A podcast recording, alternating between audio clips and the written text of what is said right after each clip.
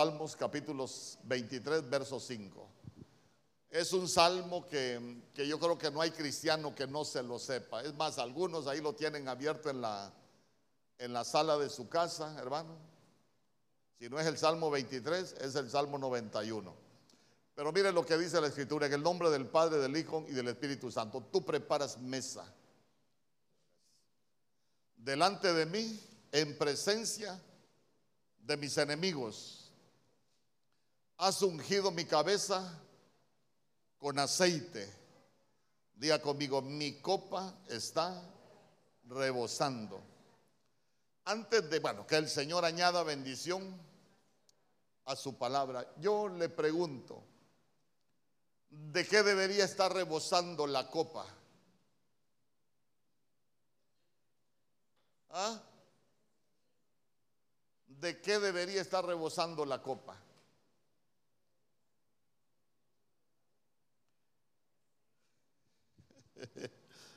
Fíjese que cuando nosotros hablamos de la copa, hablamos de un recipiente.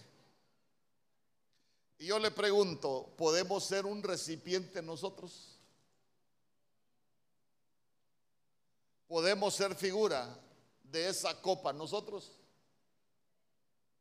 Y será que, será que, porque mire, la Biblia a nosotros nos compara con vasijas, la Biblia nos compara con tinajas, la Biblia nos compara con vasos. ¿Con qué más nos compara? Hablando de recipientes, con copas. ¿Con qué otro tipo de recipiente nos compara la Escritura? Ayúdeme, no, sea, no sea tan creído usted, ayúdeme a predicar. Se recuerda que la Biblia dice, en una casa grande hay muchos vasos, de oro, de plata, de metal, hermano, de barro, pero el que se limpia dice que va a ser un vaso útil y estimado en las manos del Señor. ¿Se recuerda cuando el Señor le dijo a Jeremías, ve a casa del alfarero y ahí te, haré escuchar mi voz? El alfarero estaba trabajando ahí en una, en una vasija y, la vasija estaba hablando de, nosotros. Entonces mire usted que, que cuando nosotros hablamos de la copa, también estamos hablando de nosotros, porque Porque nosotros somos, ah, también somos odres, ¿se recuerda? Que la Biblia nos compara con odres. Entonces, entonces mire, la copa también, también es figura de, nosotros entre muchas aplicaciones que, puede tener la escritura. Y hoy como, como venimos a, edificar las familias, la copa somos nosotros. Día conmigo, yo soy una copa. Y la copa está rebosando, pero ya se dio cuenta que la copa está rebosando hasta después de qué acontecimiento. Hasta que el Señor ha ungido su cabeza y de qué figura, de qué figura el aceite. Ah, del Espíritu Santo. Entonces, mire, la cabeza ungida con aceite y, mire, hay algunos publican algunas cosas. Ay, que no lo sabía, pero qué bonito que la cabeza de la oveja se la ujen con aceite para que no se le peguen las moscas. No, pero, pero esa es una cosa que, se le unja aceite a las ovejas, porque las ovejas del Señor somos nosotros. ¿Y para qué nos tienen que ungir la, la cabeza? ¿Para que será que para que no se nos peguen los piojos o qué? Entonces, entonces mire, vamos, vamos por parte, vamos por parte. Quiero, quiero que usted se pare, se pare, porque dice, tú preparas mesa delante de mí en presencia de mis enemigos, punto y coma. Has ungido mi cabeza con aceite, punto y coma. Mi copa está rebosando. Está hablando de, tres eventos, pero mire usted, voy, quizás solo voy a, utilizar el, último y el, penúltimo. Porque, porque el Señor primero prepara mesa después nos unge y después nosotros rebosamos. Mire qué bonito el proceso. Y cuando nosotros hablamos de rebosar, de esas copas que están rebosando ahí, en el original, fíjese que esa palabra, esa palabra rebosar significa rebayar, rebayar. Ahí está, mire. Y en primer lugar, rebosar lo que significa es satisfacción. Día conmigo, satisfacción. Entonces quiere decir que, que, después de que nos ungen con aceite, nosotros deberíamos de estar llenos de satisfacción. Y esa palabra satisfacción, mire usted, aparte de rebosar, también lo que significa es abundancia. Y abundancia no solo es dinero, hermano, pero, pero imagínense qué terrible, que a veces en nuestra familia lo que tenemos es abundancia, pero de problemas y no abundamos en otras cosas. Abundamos, pero en cosas, hermano, que, son terribles para la familia. Y mire qué, qué, tremendo, porque también habla de, habla de satisfacción. Y cuando nosotros hablamos de satisfacción, estamos hablando de un sentimiento que, que nos embarga a nosotros. ¿Sabe qué? un sentimiento de, estar bien, un sentimiento de placer. Eso es como un, es como un gozo que, nos embarga esa satisfacción. ¿Por qué? Hermano, porque, porque estamos viviendo de acuerdo a lo que hemos deseado y no solo estamos viviendo de acuerdo a lo que hemos deseado, sino también a las necesidades que nosotros hemos tenido. Pero a veces nosotros no estamos experimentando esa satisfacción. A veces estamos experimentando otras cosas. Se recuerda que el martes yo le comencé a hablar de las batallas internas. Amén, los que vinieron el martes. El martes yo le comencé a hablar de, de las batallas internas, hermano, y que muchas veces el cristiano está peleando con el diablo y yo le he dicho, no soy el abogado defensor del diablo el Señor lo reprenda. Lo que le quiero dejar en su corazón es que a veces el cristiano está peleando batallas internas que el diablo nada tiene que ver. ¿Por qué? Porque cuando nosotros venimos del mundo, nosotros venimos llenos. Amén. Y yo le quiero preguntar, ¿de qué venía lleno usted? ¿Ah? Algunos veníamos llenos de vicio, otros veníamos llenos de, cualquier cosa que nos gustaba hacer en el mundo. Entonces nosotros de allá veníamos llenos. Entonces, entonces, y sabe que nosotros veníamos llenos de aparentes satisfacciones. Porque si usted le pregunta a un cristiano que bebe, que por qué bebe, y le va a decir, ah, porque no es pecado y porque me siento bien. Cuando yo bebo me siento contento. Eh, pero es mentiras, hermano. Y entonces, mire, nosotros vamos a cambiar de lo que veníamos lleno, porque nosotros necesitamos rebosar. Fíjese que en la Biblia Estar lleno no es lo mismo que rebosar. Por ejemplo, la Biblia dice, tienen los ojos llenos de adulterio. No dice que tienen los ojos rebosantes de adulterio. La Biblia dice, eh, tienen, tienen, su corazón lleno y, empieza a hablar de qué cosas podemos tener lleno, tener lleno el corazón. Dice, lleno el corazón de maldad, pero no dice que lo tenemos rebosando. Entonces, mire qué tremendo. ¿Por qué? Porque esa palabra rebosar es una llenura. Pero nosotros vamos a cambiar las llenuras que traemos para que nuestro corazón rebose. Dice amén conmigo. Ahí, le voy a explicar algunos versos y le voy a enseñar algunos versos para que, para que lo podamos entender. Y mire, yo deseo con todo mi corazón que nuestras familias sean familias rebosantes, que no solo sean, que no sean familias llenas. ¿Por qué? Porque alguien puede estar lleno de problemas pero mire qué bonito lo que significa rebosante. Es rebosando, es satisfacción. Ese sentimiento que uno puede alcanzar porque sabe que empezamos a vivir bien, nos disfrutamos todo lo que Dios nos ha dado, hermano, ya nosotros no tenemos carencias en la familia, entonces quiere decir que empezamos a disfrutarnos lo que Dios nos ha dado. Entonces diga conmigo, familias rebosantes. En Jeremías capítulo 51, verso 7, dice, como dice, mi copa está rebosando, dice, copa de oro fue Babilonia en la mano de Jehová que embriagó a toda la tierra de su vino, bebieron los pueblos, se aturdieron, por tanto las naciones. Día conmigo, copa de oro fue Babilonia. ¿Y qué significa Babilonia? Pero, pero vea usted que Babilonia lo que significa es confusión. Entonces, esa copa de qué estaba llena. Recuérdese, ¿quiénes son las copas? Nosotros. Nosotros somos las copas. Entonces, esas son copas llenas de confusión. Algunos del mundo veníamos llenos de confusión. ¿Cuántos pensábamos que en el vicio encontrábamos la alegría, hermano? Eso es lo bonito. Mire que aquí nadie bebió. Solo angelitos de Dios vienen acá. Si yo no sé por qué no se los ha llevado el Señor allá para el cielo. ¿Ah?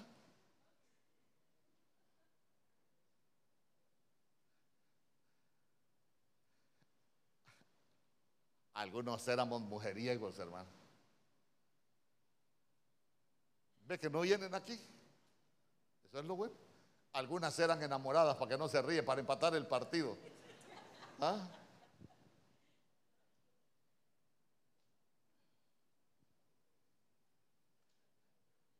Algunas les gustaba bailar.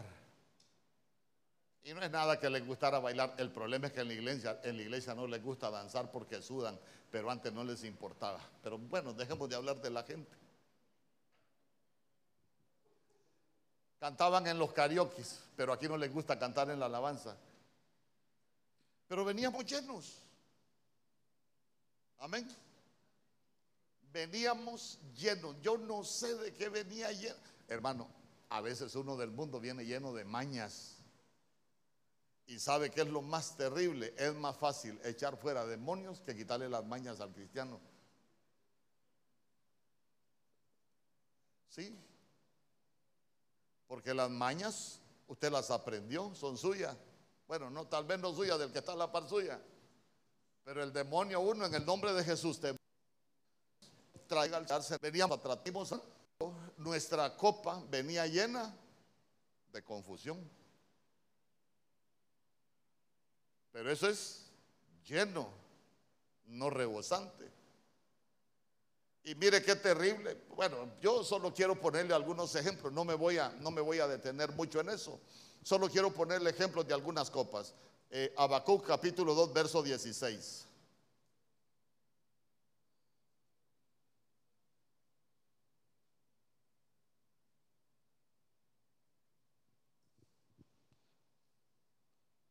Mire lo que dice. Tú te sacias ya de vergüenza en vez de gloria. Mire, vergüenza en vez de gloria. O sea que el Señor para nosotros lo que tiene es gloria. Pero ¿de qué está saciado uno? De vergüenza, de cosas que uno hace que en el mundo espiritual lo llenan de vergüenza.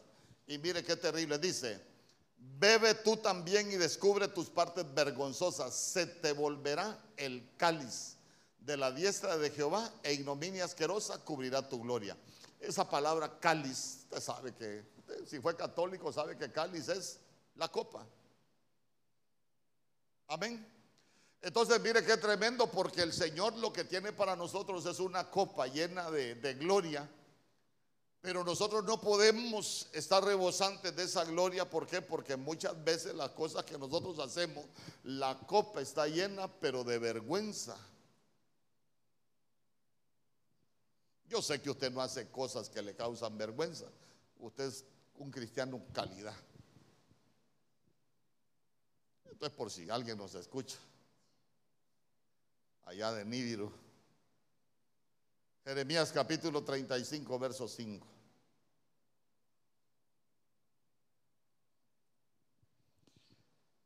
Y puse delante de los hijos de la casa de los recabitas tazones llenos de vino y copas y les dije, bebed vino. Entonces, entonces mire, ahí están las copas llenas de vino. Cuando, cuando hablamos de, copas llenas de vino, usted no vaya a pensar que solo es el vino que, que uno puede consumir. ¿Por qué? Porque en la Biblia el vino también tiene una enseñanza para nosotros. Hay por lo menos siete tipos de, de pero en la Biblia, ¿se recuerda usted cuando, cuando Lot se fue a la cueva con sus hijas? ¿Qué le dieron? Vino de Sodoma. Ah, entonces el vino de Sodoma lo que trae es corrupción sexual. Entonces quiere decir que la copa la podemos tener llena del vino de la corrupción sexual.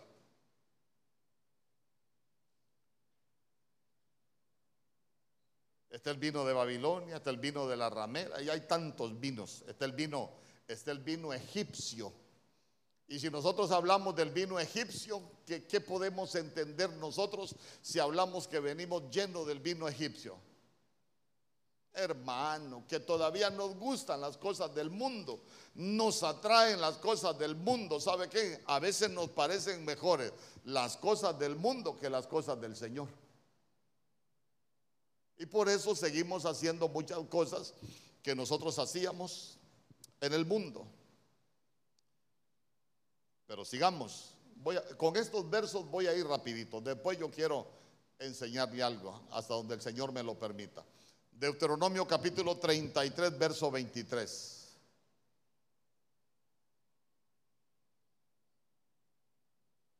Acerca de Neftalí dijo,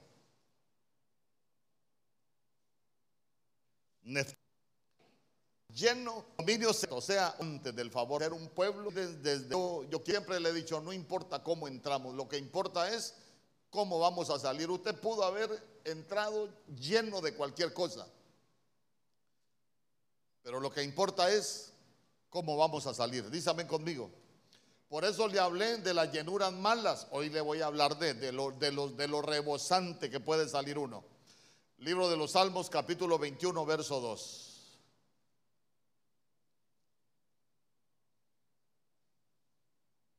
En tu poder, Señor, se goza el rey.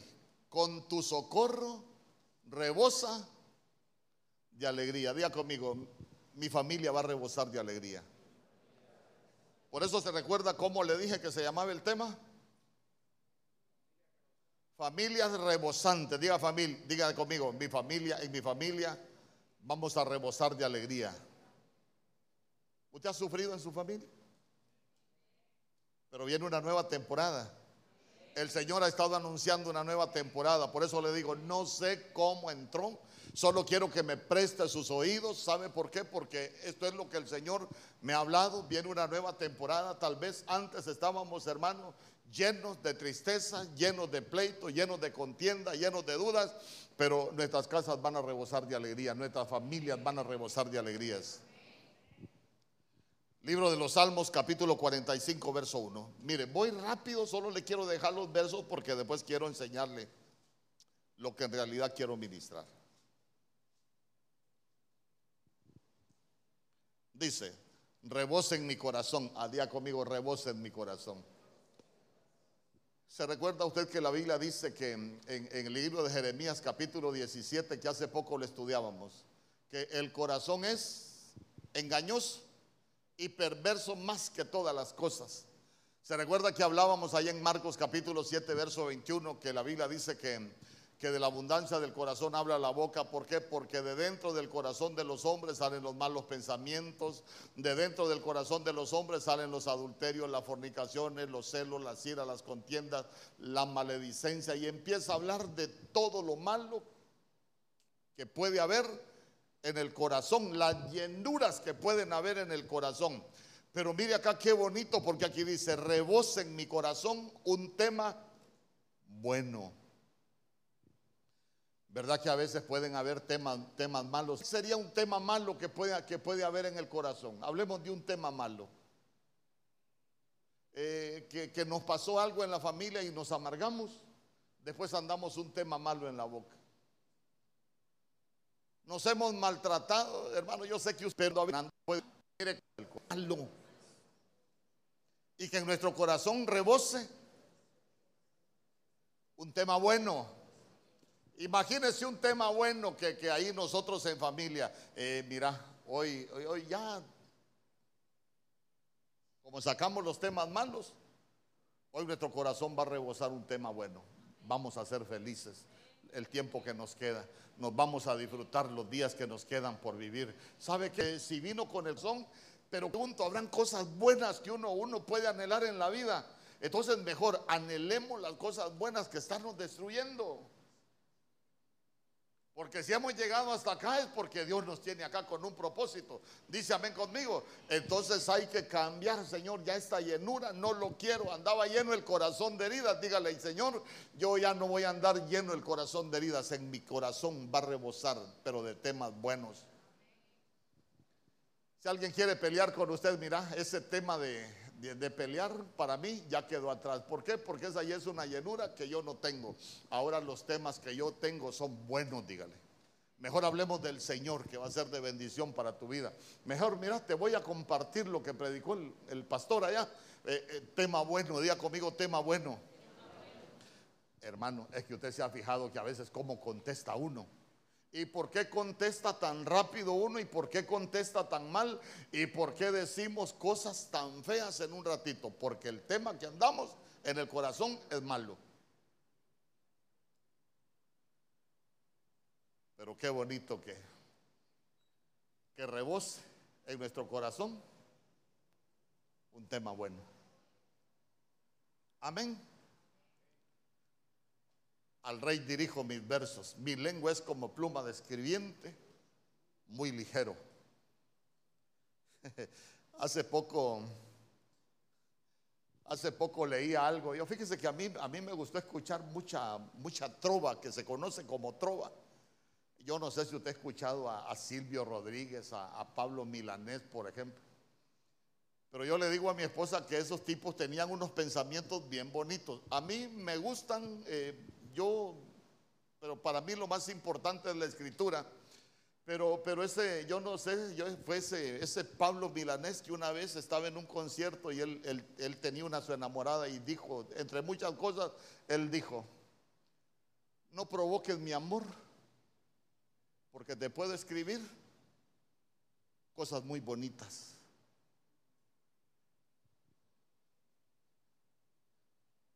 Entonces, digan amén los hombres acá.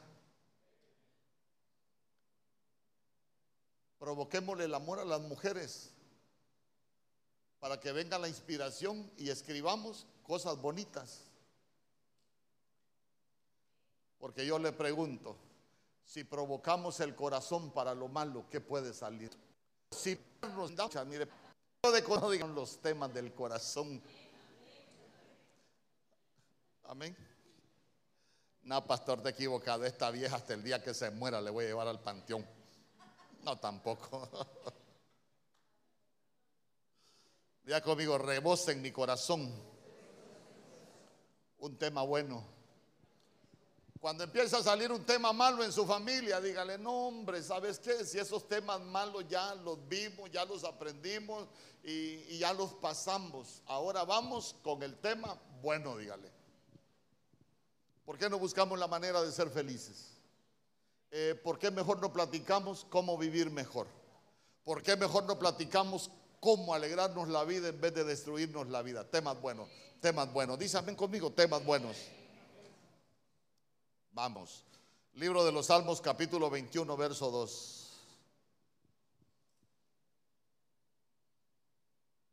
Ah, no, perdón, este ya se lo leí, ¿verdad? Ah, sí, hombre. Y usted, Cantares capítulo 8, verso 3.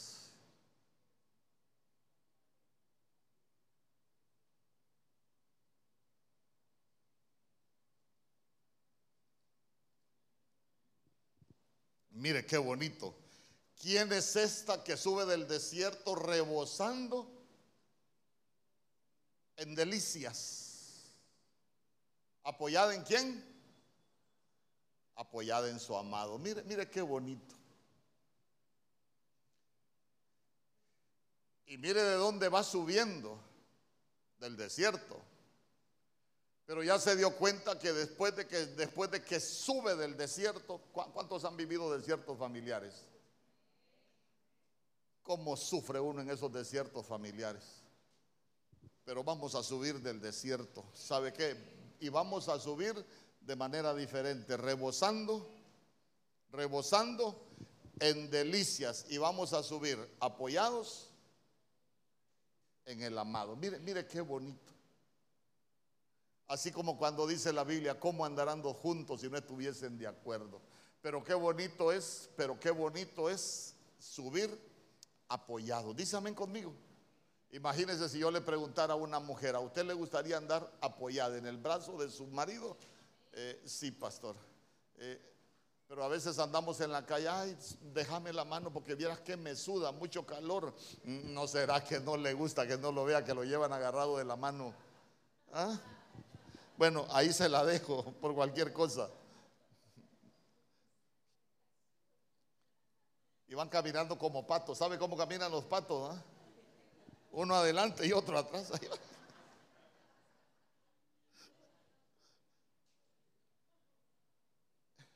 Hechos capítulo 8, verso 39.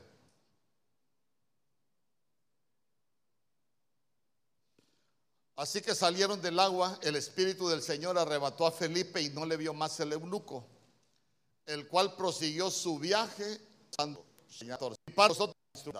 Mire, si alguien se siente mal, hermano, no es mi intención herir a nadie ni molestar a nadie, pero yo a veces digo cosas que así como, como muy intensas Usted se recuerda que para el Día del Padre, yo desde que me paré acá dije, Día del Padre. Hoy muchos escriben en las redes, tengo el mejor padre del mundo. Ah, pero si el mejor padre hace sufrir a su mamá, quiere decir que no es el mejor padre del mundo. Porque no rebosa de bondad. Si el mejor padre, si el mejor padre es el que engaña, pues hay que cambiar el mensaje.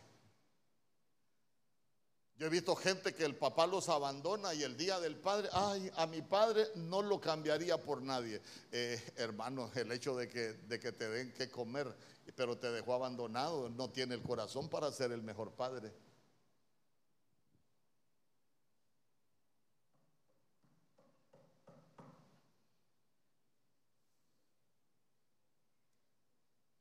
Amén.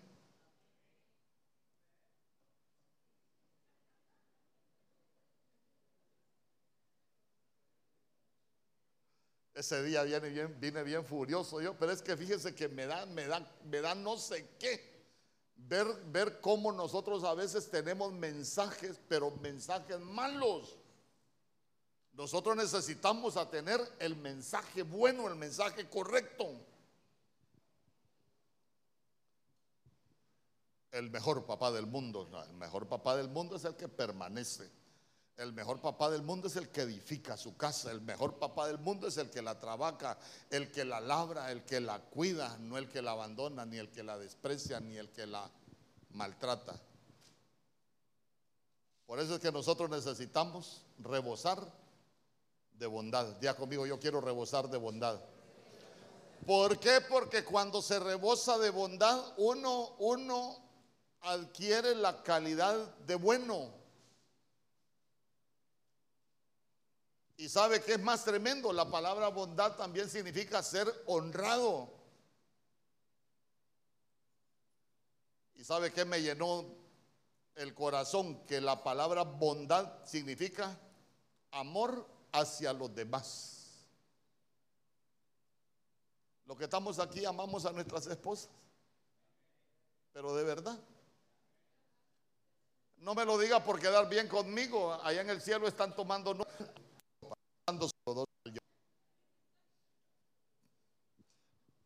Raza de víboras.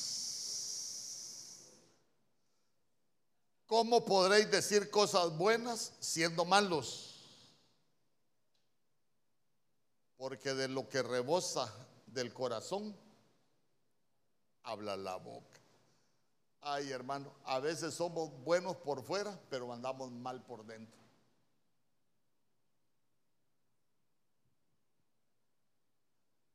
Alguno, alguno estará diciendo ahorita, culebrita, me dijo el pastor. Viborita, de cariño. Raza de víboras, ¿cómo podéis decir cosas buenas siendo malos? porque de lo que rebosa el corazón habla la boca. Mire, nosotros los cristianos necesitamos aprender a ser buenos por dentro y buenos por fuera.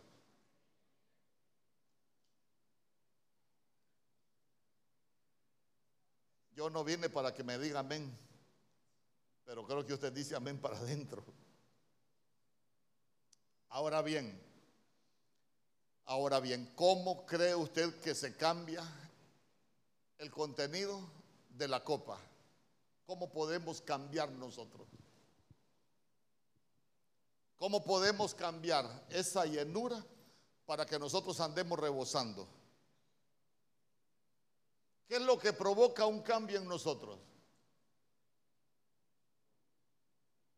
Le pregunto.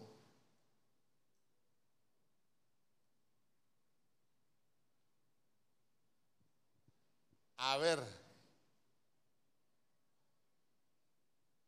si nosotros veníamos llenos, ¿de qué sea, de qué, de, cuál es el, el instrumento que tiene el Señor para cambiarnos a nosotros?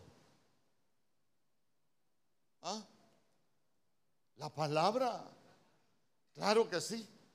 Todos los libros que uno puede leer del mundo son informativos. La palabra es formativa, es un libro formativo. E, entonces, entonces, mire, entonces, mire, yo me recuerdo que hace un par de años, allá por 1989, yo saqué una, ¿cuántos son maestros acá? Levanten la mano los maestros, no tengan pena. A ustedes les han enseñado, por ejemplo, los principios de la instrucción o los principios del aprendizaje.